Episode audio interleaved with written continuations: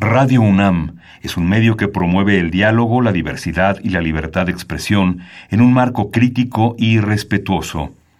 Los comentarios expresados a lo largo de su programación reflejan la opinión de quien los emite, mas no de la radiodifusora. Radio UNAM presenta Al compás de la letra. Al compás de la letra. Un programa conducido por María Ángeles Comezaña.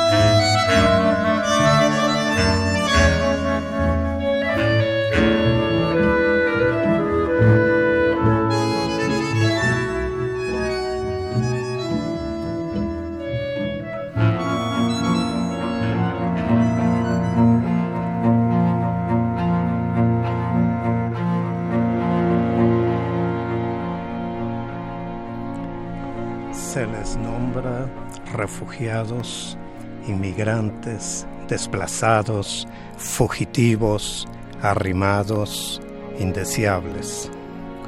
Mente diminuta, corazón tan pichicato, cuánta pobreza de lenguaje.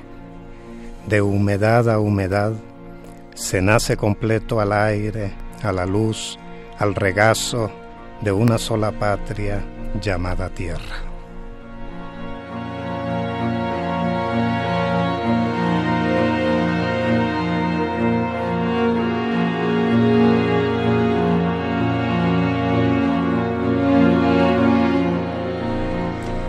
Buenas tardes, queridísimos amigos. Un jueves más. Los jueves siempre nos llenan de emoción desde tempranito, desde que nos levantamos y sabemos que, que hay algo que nos está esperando en la tarde, esta tarde soleada. Eh, el, sol lleno de, de, luces y sombras, ¿no? Que nos va persiguiendo. Ahora ya tenemos mucho calor, ya estamos entrando en una atmósfera nueva, distinta de nuestra maravillosa Ciudad de México y estamos en este programa al compás de la letra y yo como siempre los saludo a todos. Soy María Ángeles Comezaña con enorme cariño y con enorme emoción porque a mí la poesía me, hace eh, vivir, me hace emocionarme y más saber que allá del otro lado nos están escuchando eh, todos aquellos que igual al unísono como nosotros aman la, a la poesía, aman a la palabra, a la palabra poeta, poética, aman a, la metáfora. Y bueno, amigos queridísimos, la tarde de hoy tenemos un poeta entrañable, eh, espléndido como, como muchos de los que han venido aquí y, y, nos llena de sorpresas y lo saludamos con mucho gusto a Julio Palencia. Gracias Julio por haber aceptado, por estar aquí con nosotros. Gracias María Ángeles por la invitación. Me siento muy halagado con tu invitación. No, pues aquí este, eh, nos llenas de, de, gusto tenerte aquí y haberte leído. Qué maravilla tomar este hilo de tanto de la memoria como de la palabra que cada uno de los poetas que viene a este programa decide que, que atraviese el programa. Eh, queridos amigos, estamos en los teléfonos 5523 5412, 5523 7682, Twitter arroba Radio UNAM, Facebook Radio UNAM. Tenemos también un correo para todos aquellos que quieran escribirnos, decirnos cualquier cosa, radio arroba UNAM mx. Y bueno, queridísimos amigos, eh, este poema que acabamos de escuchar, tan entrañable, tan fuerte, tan, tan vigente en este momento histórico, eh, Julio, eh, nuestro poeta invitado, decidió que la palabra emigración es la de la que vamos a platicar y vamos a escuchar muchos de sus poemas en torno a esta palabra vuelvo a decir, vigente en este momento. Eh, todas las, las venas de América Latina tienen esta palabra migración latente eh, de un lado para otro, y no nada más de América Latina, de África, de todo el mundo. Eh, Julio, qué bello poema y, y, cuéntanos algo de, de, de, la migración, de este poema que nos acabas de leer. Sí, bueno, mira, La migración como tal eh, es una palabra muy cercana a mí, porque yo mismo fui migrante hace muchos años. Migrante con todo lo que la palabra involucra. Eh, tenemos inmigrante, emigrante, inmigrante. El migrante es como las aves, el que migra, sí, el que no pide permiso para atravesar una frontera. En mi caso, fui refugiado de origen guatemalteco aquí en este maravilloso país, México. Em, y aquí nacieron mis hijos. Em, aquí trabajé por primera vez. Llegué, llegué muy joven. Trabajé de ayudante de albañil, por supuesto. No me digas. Sí, pero ha sido una experiencia eh, fabulosa. No es algo que comente con, con pesar. y, allí mismo eh, conocí amigos que trataban de ayudarme. Sí, por lo general el pueblo mexicano es un pueblo mm. caluroso, cálido benevolente. Y eh, me felicito a mí mismo por estar en esta ciudad que considero mi casa.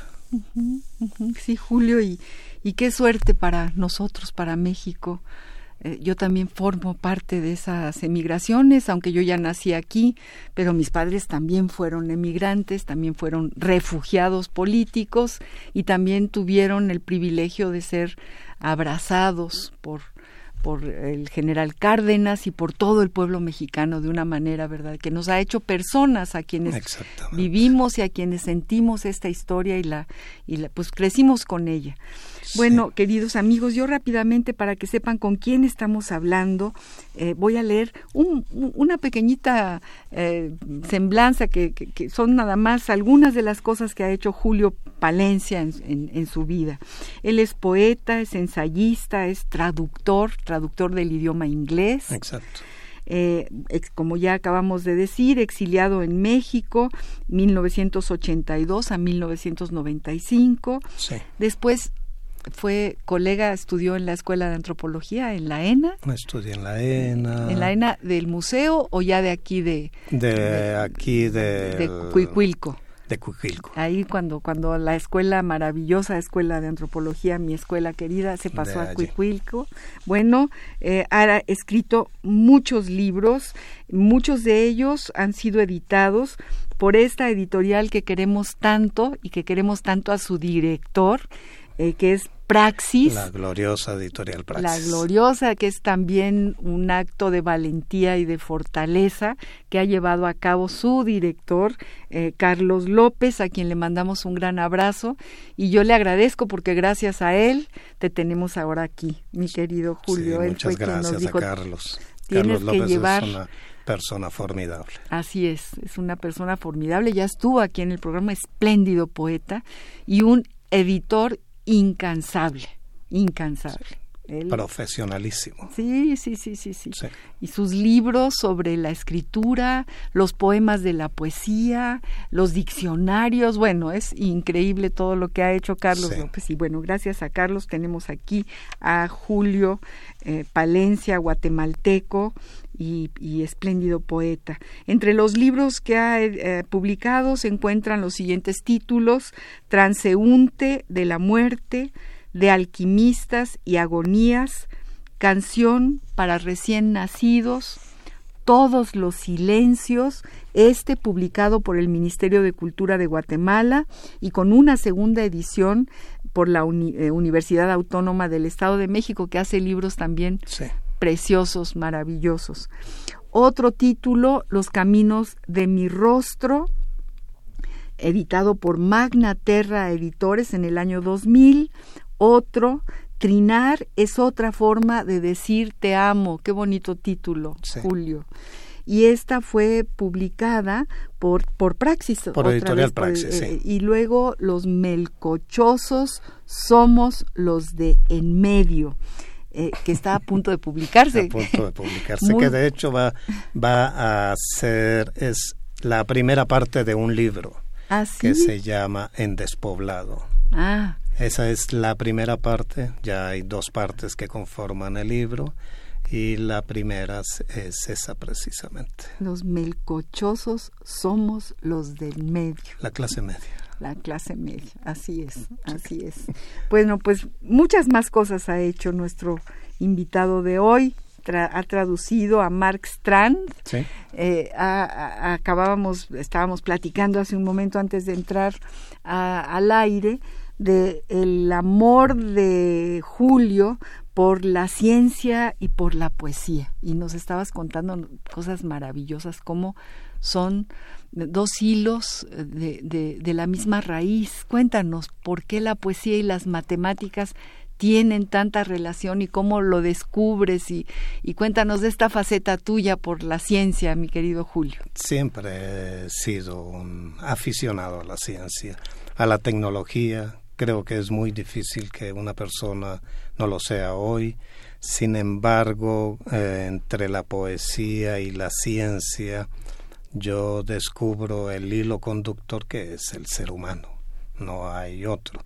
Eh, y son, como decía Octavio Paz en alguno de sus libros, El arco y la lira, me parece, em, el, son los extremos del pensamiento humano. Eh, eh, la ciencia y la poesía son los extremos del pensamiento humano y esos extremos van curvándose de tal manera que llegan a tocarse y creo que afortunadamente en mi pensamiento es un punto donde llegan a realizar una intersección. Esa intersección entre, entre ciencia y poesía viene dictada, creo yo, por algo muy simple como el ritmo de los latidos de tu corazón, en donde em, tienes una, un recogimiento y una ampliación, te recoges y te amplías, y el pensamiento obedece a ese ritmo también, te abstraes y te amplías, te abstraes y te amplías. La abstracción es la poesía, pero no solo la poesía, también puede ser la ciencia y te amplía si es la literatura. Y en, ese abstraerse y ampliarse hay épocas que obedecen a, estos ritmos de pensamiento. Me parece que la poesía como tal, los poemas, sus formas como tales, eh, eh, deben de ser evaluadas. Pero eh, eh, la poesía como forma de percepción humana eh, eh, está gobernada por el corazón, por el pensamiento, nada humano le es extraño. Y em, bueno, a mí me parece que, que lo más abstracto de la ciencia, que es la matemática, tiene es la hermana gemela de la poesía. De la poesía, aunque no lo crean, queridos amigos, que eso es muy importante decirlo en este programa.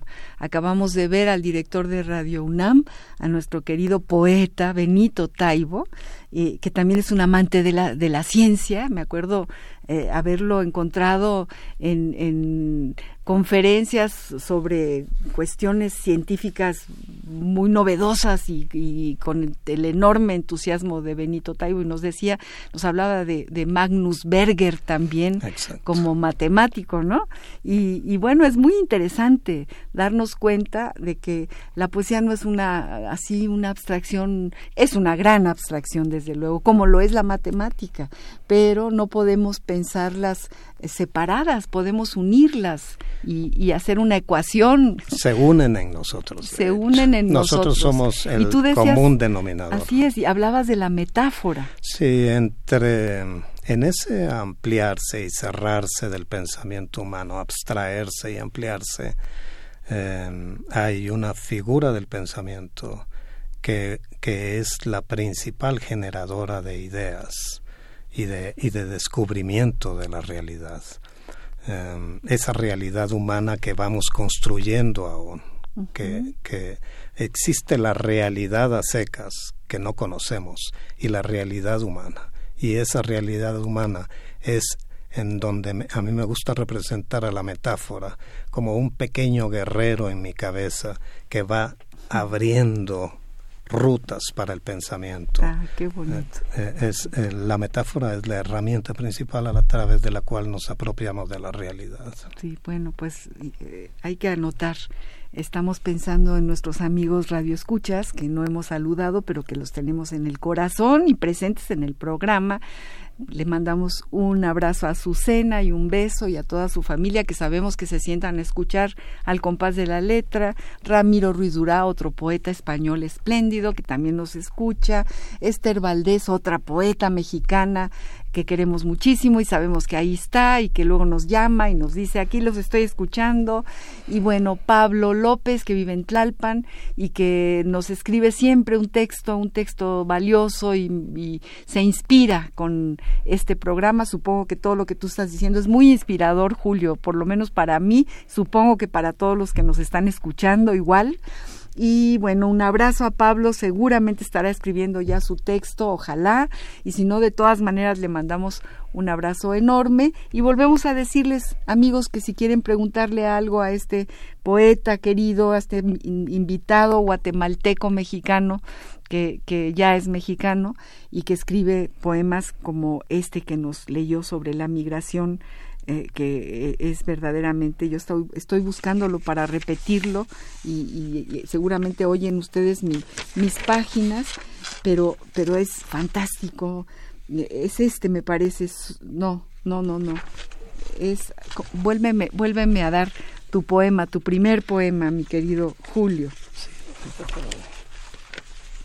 Aquí, aquí, bueno, ahorita que lo encontremos, porque no, mi productora ya me dice, no, no, no podemos callarnos, hay que seguir platicando. Bien. Y estamos de veras muy emocionados con, con, con esta palabra migración, nos llega, nos toca, todos tenemos algo que ver con, la, con, la, con las migraciones. Eh, esa es la palabra que Julio, eh, nuestro invitado Julio Palencia, ha seleccionado la tarde de hoy por ser exiliado y porque eh, en ese tintero del que él toma para escribir sus poemas, la emigración está presente y repito los teléfonos 5523 5412 5523 7682 para todos aquellos que quieran llamarnos, escribir algo, algo eh, dar alguna opinión sobre este programa y sobre esto que estamos platicando. Y vamos a, ¿qué te parece Julio? Vamos a oír ¿Qué dice el diccionario eh, del español de México? O, es de, la RAE, ¿verdad? De la Real Academia. En esta ocasión ya no fue el diccionario del español de México. Encontramos una definición muy pequeñita, parecida a la de la RAE, pero la, la Real Academia amplía un poquito más la palabra migración, que casi casi tú se las definiste eh, al principio del programa. Vamos a escuchar qué dice el diccionario de la Real Academia de la Lengua Española sobre la palabra migración. La ruta de la palabra. Migración. De latín migratio, migrationis. 1. Femenino. Viaje periódico de las aves, peces u otros animales migratorios. 2. Femenino. Desplazamiento geográfico de individuos o grupos, generalmente por causas económicas o sociales. Diccionario de la Real Academia de la Lengua Española, RAE. La ruta de la palabra.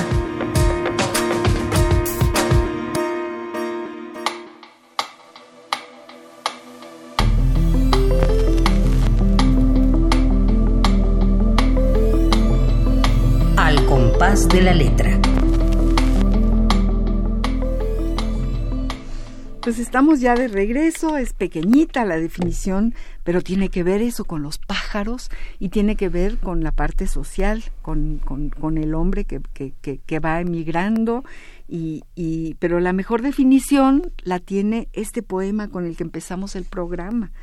Se les nombra refugiados, inmigrantes, desplazados, fugitivos, arrimados, indeseables, mente diminuta, corazón tan pichicato, cuánta pobreza de lenguaje, de humedad a, humedad se nace completo, al aire, a la luz, al regazo de una sola patria llamada tierra. Uy, qué bonito. Esto es lo que es la emigración. Esto es, esto entraña realmente lo que, lo que significa y lo que es la, la migración, Julio. La migración, desafortunadamente, en, en mi época, estaré hablando de hace unos 40 años, era la migración forzada, exiliarte, refugiarte, y actualmente el resultado de haber fracasado en aquellos proyectos.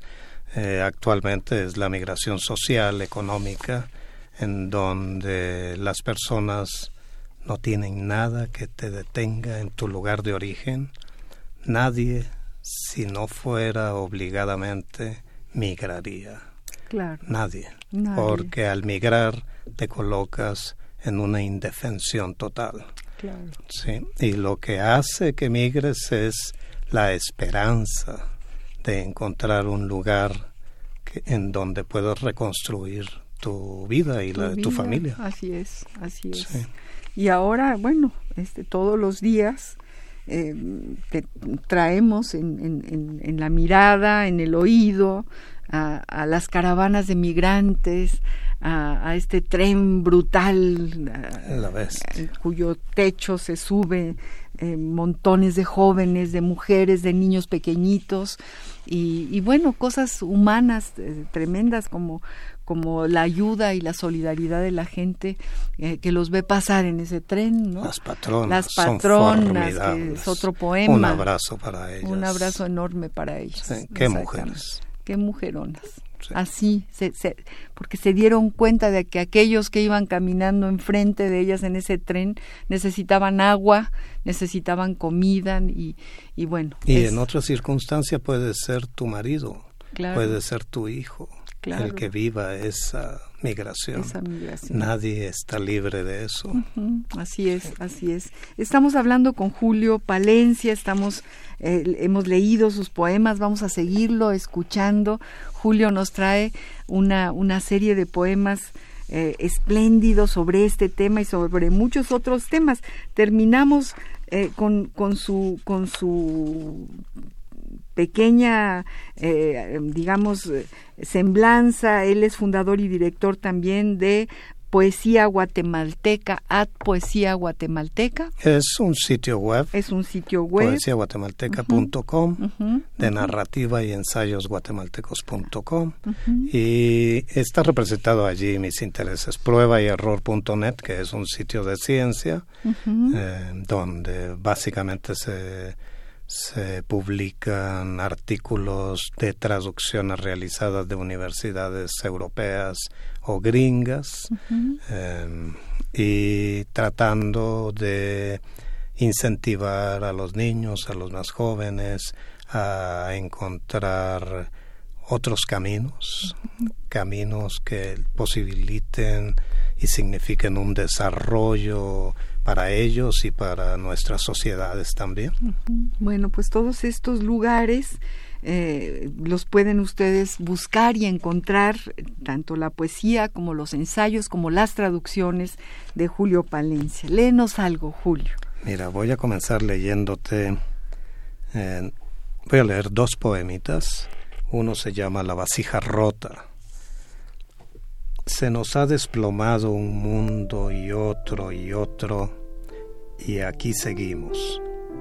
Patria es el nombre de una vasija pegada ya varias veces. Ese es el primer poema. El segundo poema es Hambrientos en el horizonte, siguiendo con migrantes. Los hambrientos desaparecen a lo lejos y en silencio si acaso alguna vez los vimos. No escriben ni no leen ni escriben la poesía que acostumbran escribir y consumir los que tienen la barriga llena. Dios en la boca. Ya, ya me ya me encarreré. Me parece muy bien. Dios en la boca. Quien diariamente nos oye, Dios quiera, primero Dios, Dios lo permita. Madre Santa, bendito sea Dios, que Dios te acompañe, gracias a Dios. no puede imaginar, no tiene pistas para creer que ni el umbral de tu casa o la mía es frontera para el sálvese quien pueda, el hambre, la pesadilla brutal, la ley de la selva. Ay, Julio, qué poema, qué poema. Tan, eh, eh, la poesía duele, la poesía abre horizontes, eh, la poesía nos enfrenta a lo humano que hay dentro de cada uno de nosotros y, es realmente es, es, una voz que tiene que estar cerca porque también nos ayuda a sobrevivir, a sobrevivir el espanto, el horror. Eh, a, solidarizarnos unos con los, a entender qué es lo humano eh, dentro de la sociedad, de estas sociedades tan injustas y tan tremendas que, que, vivimos. Eh, el, el espanto tiene traducción. El hambre también. Y esa traducción puede ser casi siempre a través de la poesía. claro que sí. Sí. Claro que sí. me gustaría leerte otro poemita. Se llama La ventana del poeta, dedicado a todos los poetas que nos están escuchando.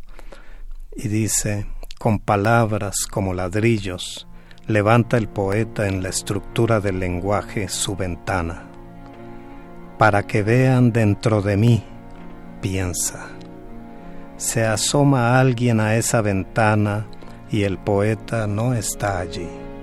Están los sueños, las aspiraciones, el paraíso o el infierno del lector. Abre ventanas en los otros sin querer el poeta. El poeta. Ay, qué bonito es ese poema. Yo también ya, te lo había leído y lo había seleccionado. Sin querer, el poeta abre ventanas en nosotros, ¿no? Bueno, eh, Titos Patricios, un poeta griego, decía, la poesía te encuentra, es un poco en el mismo sentido. Como No, es que, no es que, que tú vayas en su búsqueda, sino quién sabe cómo, con qué arte de magia, eh, eh, en esta pulsión de la que tú hablabas al principio, que es este corazón que se contrae y que luego se expande, ahí eh, en, el trayecto la poesía te encuentra y tú aquí nos estás diciendo de otra forma lo mismo, Julio. Sí, el lector, el poema es un espejo. El poema es un espejo. Y ahí no está el poeta, está el lector. Claro, claro. Y eso es fantástico, porque justo cuando la poesía es poesía, eh, eh, es ese espejo, se construye como ese espejo. Ahí nos encontramos todos, en el agua de tu poesía, todos podemos sumergirnos, tranquilos, además. Sí, sí. Hay uno que es, es te lo dedico a ti. Gracias, Julio. Y dice, ni el sol es competencia para ti cuando sonríes. Eres, ay, mi solsticio de verano. Ay, Julio, que me lo quedo, ¿eh? Me lo, Si está dedicado a mí, ya me lo, guardo. Le decimos a Carlos que cuando lo publique ponga que está dedicado a María Ángeles Comesaña. Carlos López, no te olvides de, de esto que acaba de suceder. Ahí se está riendo mi productora. es la primera vez que me dedican un poema y mira que llevamos ya dos años y medio al compás de la letra. Así que bueno, es, es, un día de fiesta. Gracias, Julio, Julio querido.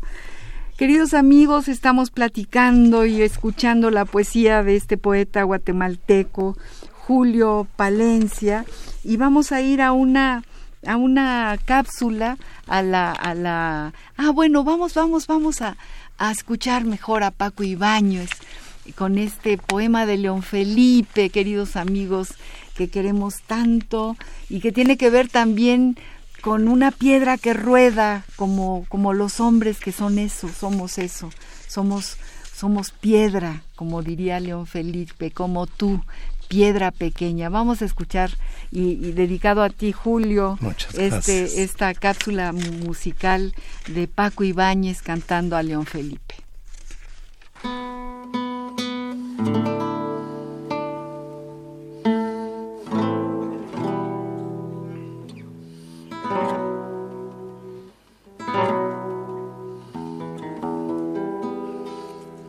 Así es mi vida, mi vida, piedra como tú, como tú, piedra pequeña como tú, piedra ligera como tú, como tú, canto que ruedas como tú, por las veredas como tú, como tú, guijarro humilde como tú, de las carreteras como tú, como tú, piedra pequeña como tú, como tú, guijarro humilde como tú. Como tú, que en días de tormenta como tú, te hundes en la tierra como tú, como tú y luego centelleas como tú, bajo los cascos, bajo las ruedas como tú, como tú, piedra pequeña como tú, como tú, guijarro humilde como tú, como tú, que no sirves para ser ni piedra como tú, ni piedra de una lonja como tú, ni piedra de un palacio, ni piedra de una iglesia, ni piedra de una audiencia como tú, como tú.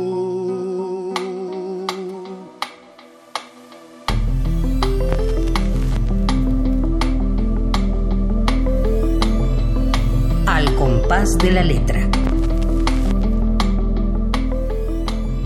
Queridos amigos, después de escuchar a Paco Ibáñez, que ay, cómo lo queremos en este programa, y este poema de León Felipe que sigue sonando y resonando eh, a, a, lo largo del tiempo y que en realidad aquí sí hubo, así como la poesía y la matemática, eh, la música y León Felipe y la voz han hecho una, un, al unísono, han, han, han, hecho una pulsión y nos han dejado muy emocionados y estamos hablando con un poeta guatemalteco, que es guatemalteco mexicano, Julio Palencia, y, y hablábamos hace un ratito de, de los grandes escritores guatemaltecos que han venido a México y que, bueno, en primer lugar, en primerísimo lugar, eh, tenemos que hablar aquí en Radio UNAM de, Carlos Illescas, que tuvo durante muchísimos años un programa espléndido eh, en esta radiodifusora. Aquí está el espíritu de Carlos Illescas por todos los pasillos, eh, todos los que llevan muchos años trabajando aquí lo recuerdan con enorme cariño. Y bueno, yo y todos los poetas lo, lo quisimos y lo que seguimos queriendo a Carlos Illescas entrañablemente eh, por su obra poética y por su persona magnífica. Una gran calidad humana. Una gran Carlitos. calidad humana, Carlos Illescas. Sí, un poeta. Y, y un sentido del humor finísimo, Finísimo. que era una delicia porque siempre estábamos muertos de la risa, se le ocurría cualquier cantidad de cosas cuando platicaba con un generoso y buena onda y los que empezábamos a escribir nos atrevíamos a llegar con nuestras garabatos y él siempre le encontraba algo luminoso y decía, por aquí es el camino, habría puertas dentro de los nuevos poetas, nuevos poemas seguramente malísimos, pero él decía, mira, mira, por aquí, y te abría una puerta y ahí podías. Sí, Carlitos Illescas, sí. maestro de maestros. Maestro queridísimo, sí. Carlos Illescas. Y bueno, tenemos que hablar también de otro gran escritor y poeta espléndido que tenemos por ahí libros de poesía de, de un amigo mutuo tuyo sobre todo y mío también, ami, amigo entrañable, que es Mario René Matute del que, de que, que, tú tuviste una relación. Mario, Mario Matute es verdaderamente un gran poeta eh, que no ha tenido la fortuna de ser aún sopesado eh, positivamente de manera en, la dimensión cabal que le corresponde en Guatemala. Eh, sin embargo, Mario Matute es un poeta excelente, eh, un poeta que arrastra una cantidad de vivencias, porque para, para, para que tu poesía tenga peso, me parece que tu obligación es vivir. un poeta que no ha vivido no tiene nada que decir. Nada, absolutamente de acuerdo. Entonces tu obligación es vivir. Esa es, esa es la única regla para escribir poesía. Claro, Vive. tienes toda la razón. Eh, Mario René, pues como un paréntesis no necesario, pero quiero decirles que era un escritor ciego, invidente, pero bueno, lo que lo que nos muestra su poesía es es el gran mirador de las metáforas, es el gran mirador de nosotros mismos, también ahí nos encontramos en la poesía de Mario René. Alguna vez le pregunté, ¿cómo es tu color verde? Y su respuesta fue, de todos los colores que tú quieras. Ah, qué bonito. Porque él no lo conocía. Ah, Pero a mí me dejó pues congelado qué, del color que tú quieras. qué respuesta. Entonces su color. Leímos juntos precisamente en el 2012 en la Feria Internacional aquí en el Zócalo, eh, Feria Internacional del Libro. Leímos juntos allí con Mario, él leyendo cuentos de su libro, Cuentos en Carreta me parece que era el nombre, y yo leyendo algunos poemas de algunos poemarios. hay, que, hay que hacerle un homenaje aquí, tenemos que organizar un, un, un, un al compás de la letra de Mario René Matute y tú vas a venir y vamos a leer esta poesía alucinante. Bueno, quien no ha leído la novela Palos de Ciego publicada por Alfaguara, no se la pierdan porque es primero es el retrato de la Guatemala profunda y, y, con un sentido del humor verdaderamente eh, increíble. Alguna vez creo que ya conté la anécdota de, de por qué se llamaba Palos de Ciego y de la feria aquella de su pueblo. En fin, eh, es un, es un gusto enorme que estés aquí, eh, Julio, y que podamos hablar de Carlitos Illescas, de Mario René Matute, eh, de tanta gente guatemalteca extraordinaria que nos ha dejado una obra verdaderamente fuera de serie. Sí. entonces, bueno, les hacemos a, través tuyo un, un, homenaje también a Encantados de poderles hacer un homenaje a, a mis amigos eh, en grandes escritores. Imagínate Luis, un Luis Cardosa y Aragón. Luis Cardosa es un fuera de serie.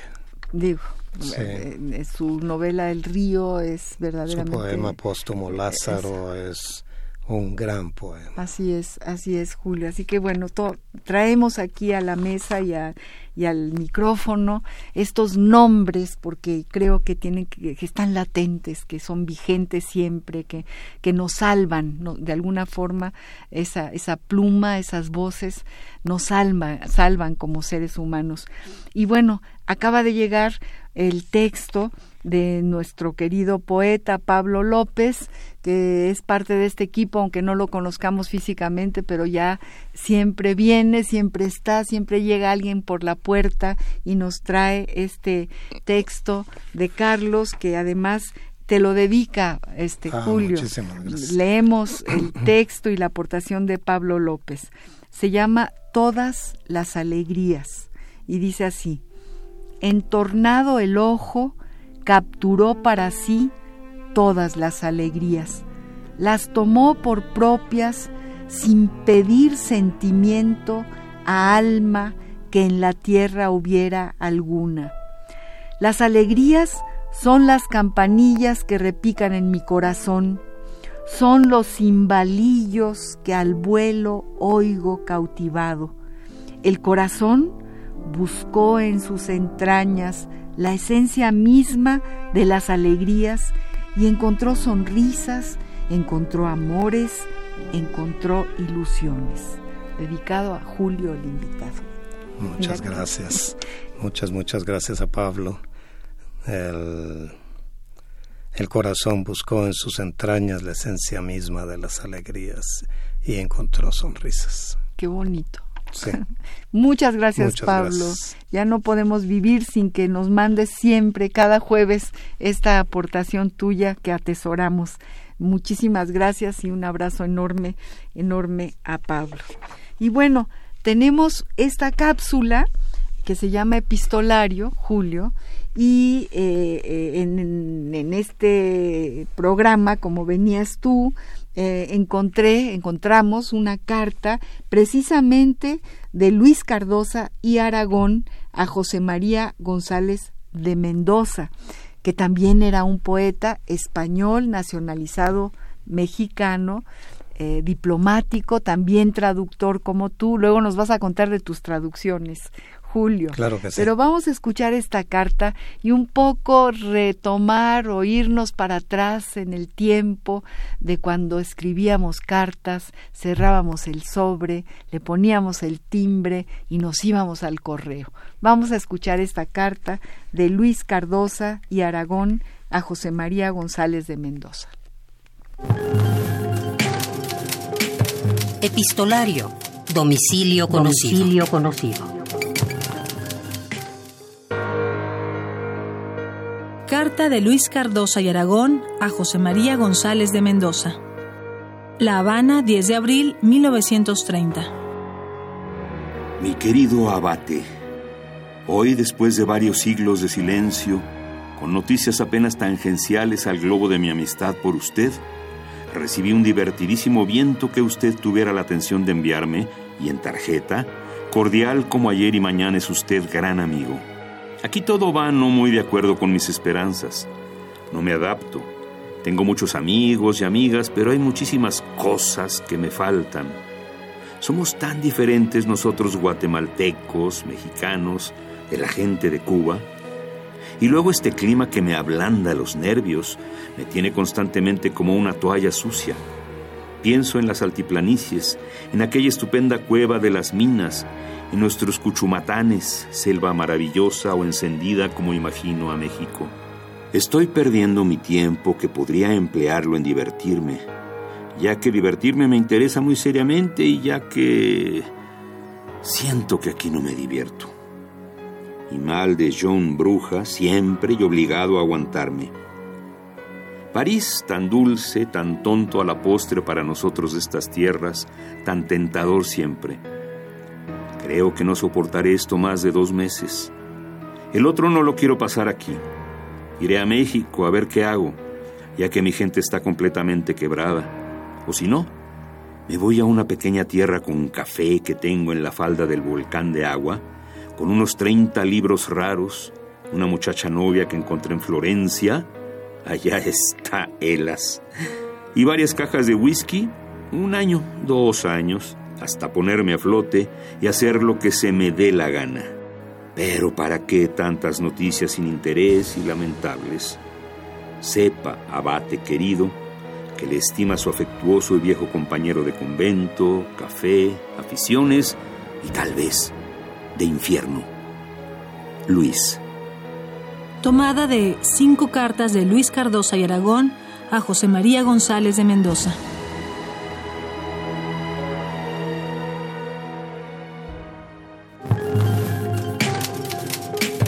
Epistolario. Domicilio conocido. conocido. Bueno, pues acabamos de escuchar. ¿Qué te pareció, Julio, esta carta de Qué calor me dio. Porque todo el, la cadencia de la carta refleja precisamente ese aletargamiento que le ocasionaba el calor eh, y sus deseos de cambiar tan pronto como fuera posible.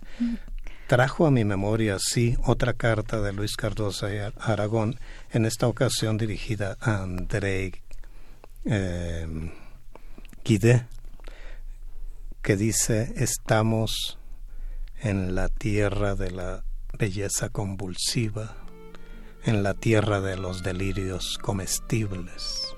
Ese es México.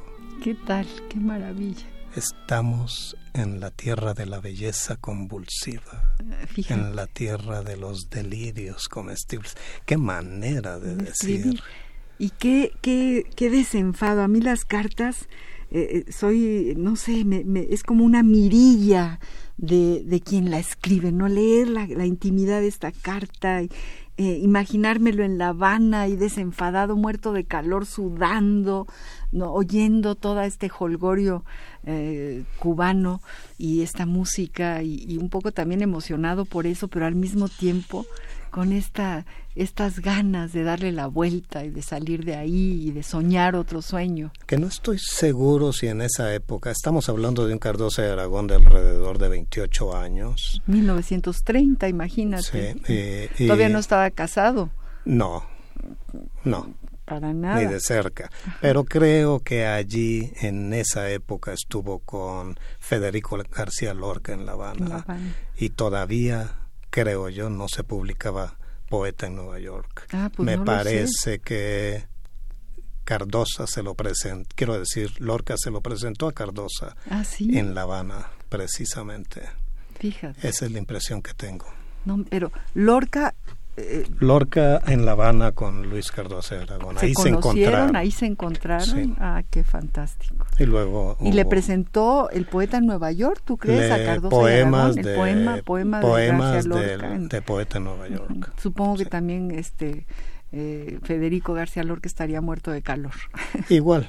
Igual que Cardosa, pero qué desenfado hay en una carta, qué manera de decir eh, sin, sin cortapisa y con una cadencia distinta. Yo siempre digo, es una fuente literaria eh, de la intimidad, es como la biografía de la intimidad más íntima, ¿no? La que, la que se escribe. Te voy a confesar que, pues que todo esto que nos está confesando, además, de qué manera, ¿no? Qué, qué, qué cosa tan bella. Si, o, si me, o si me voy a una pequeña tierra con café que tengo en la falda del volcán de agua, Guatemala. Ese volcán maravilloso. Cuando uno va a Guatemala y ve los volcanes, se queda así como subyugado, ¿no? Y, y bueno, cómo quiere irse al volcán de agua con unos 30 libros raros, ¿eh? Una muchacha novia que encontré en Florencia y varias cajas de whisky, un año, dos años hasta ponerme a flote. Me encanta. Sin duda, en esos libros raros, en más de alguno pensó de Antoine Artaud. Seguro, seguro. Bueno, pues otro homenaje a otro gran guatemalteco mexicano, Luis Cardosa y Aragón. está en el Ajusco. Eh, el brujo es su sobrenombre. Cardosa y Aragón es el brujo y él está, sus cenizas están en el, en el Ajusco. sí, sí, sí, sí, sí. Junto con las de Lía Kostakovsky. Claro, su mujer eh, era una delicia ir a esa casita en Coyoacán, que luego es una fundación, me parece, sí. y, encontrarnos con Picassos en la pared, con todos los pintores que le habían regalado a Luis Cardosa y hará una pinacoteca y esta delicia de, de, de la charla en la noche, bueno, eso era todo un privilegio. Sí. Guatemalteco mexicano, mi querido Julio. Uy, se nos va el tiempo y queremos escuchar más poesía de Julio Palencia. ¿Qué nos vas a leer, Julio? Mira, tengo algunos poemitas que, que me gustaría leerles. El primero es em, El forastero. Forastero. Fui inquilino de una calle sin nombre en un país que no conocía con rostros idénticos al mío que no me decían nada. Otro poema. El amor es eso que a veces nos sucede, llamarnos a la cama con un gesto, un te amo sin palabras, caminar juntos largo trecho y en silencio. Ah, qué bonito. Otro poemita.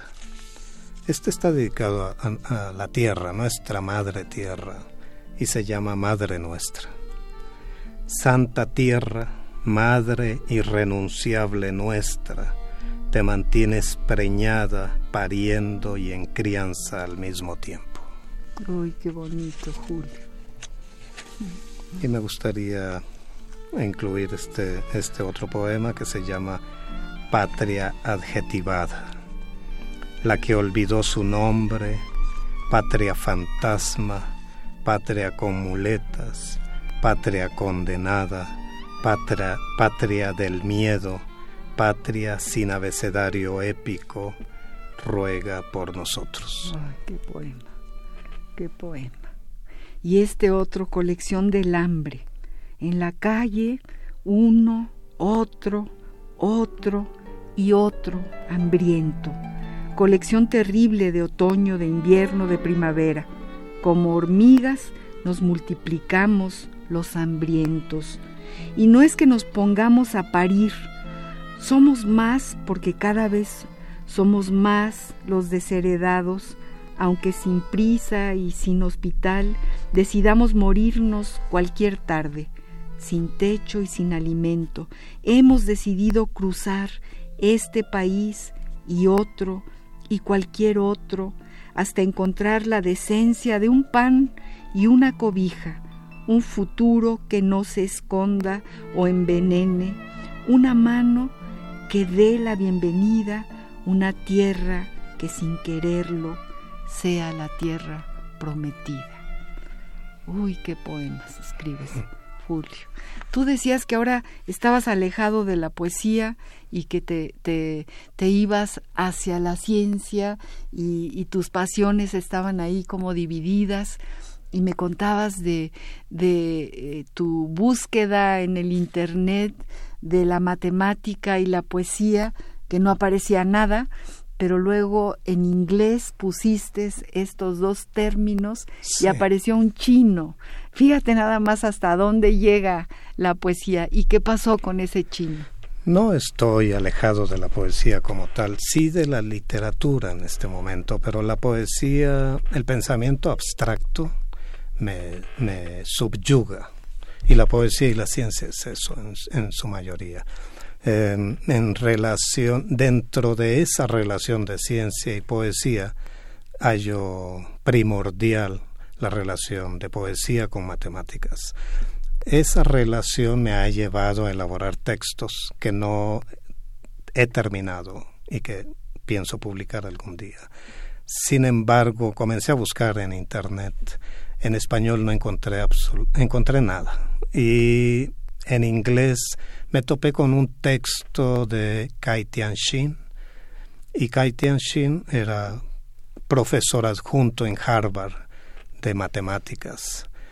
Eh, encontré el texto que se llamaba eh, Matemáticos y Poetas precisamente. Eh, lo leí, me pareció formidable, le escribí pidiéndole su autorización para traducir, lo cual casi de inmediato me respondió y me dijo que por supuesto. Mm. Eh, traduje el documento, eh, tiene muchísimas visitas en Internet, se llama Matemáticos y Poetas, de Kai Tianxin, que precisamente estuvo aquí para el Festival Internacional de la Ciudad de México antes de que yo lo contactara. Con el presidente chino vino Em, también le hice una entrevista que se llama Si el matemático es el poeta, si el matemático, si el, el poeta es el matemático del irracionalismo, la matemática es el matemático es el poeta del racionalismo. Ah, Ese es el título. y allí yo le pregunto si ambos poetas y matemáticos ocupan el mismo sótano eh, perceptual en la sociedad. Y me decía que no solo ellos. Ah, me pareció un documento fabuloso, ahí lo pueden encontrar en Internet. Ay, queridos amigos, se nos va el tiempo, se nos va el tiempo y no, no queremos que se nos vaya porque estamos muy interesados en toda esta plática deliciosa con, con Julio Palencia que nos ha acompañado la tarde de hoy, pero ya mi productora me dice que tenemos un solo minuto. Antes de que se termine, quiero agradecerle a ella, a Ivonne Gallardo, la producción de este programa, desde luego a nuestro queridísimo Agustín Mulia en los controles técnicos y bueno, a ti Julio te agradezco tanto que hayas estado aquí, que nos hayas abierto esta ventanota, que nos deja así como muchas ganas de seguirte leyendo y además de meternos a, a esta idea que acabas de dejar sobre la mesa de, la abstracción matemática y la metáfora poética, que, que, me parece muy importante y que nos, nos abre realmente en la imaginación, nos da, nos da chance de, los que no sabemos nada de matemáticas o muy poco, pues nos invita ¿no? a abrir esta, esta parte, esta parte del conocimiento humano. Yo estoy encantado de tu invitación, te agradezco profundamente y em, contento, contento de estar aquí. Pues tienes que regresar y tenemos que hacerle un homenaje a Mario René Matute y un abrazo a todos los escritores guatemaltecos. Eh, desde tu voz, desde tu presencia, los recordamos a todos que los hemos querido muchísimo y los seguimos queriendo. Gracias, queridos amigos. Se nos fue el tiempo. Al compás de la letra se despide María Ángeles Comezaña, soy yo con mucho cariño. Los espero el próximo jueves a las seis de la tarde aquí en Radio UNAM.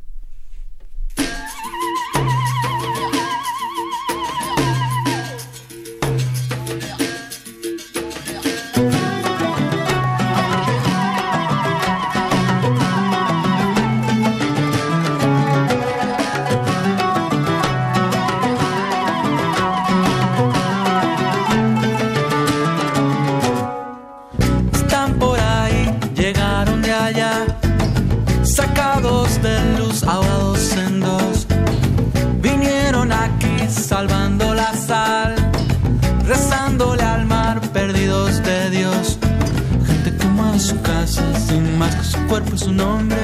Gente que mueve su alma sin más que un lugar que nos Radio UNAM presentó. Al compás de la letra. Al compás de la letra. Un programa conducido por María Ángeles Comezaña.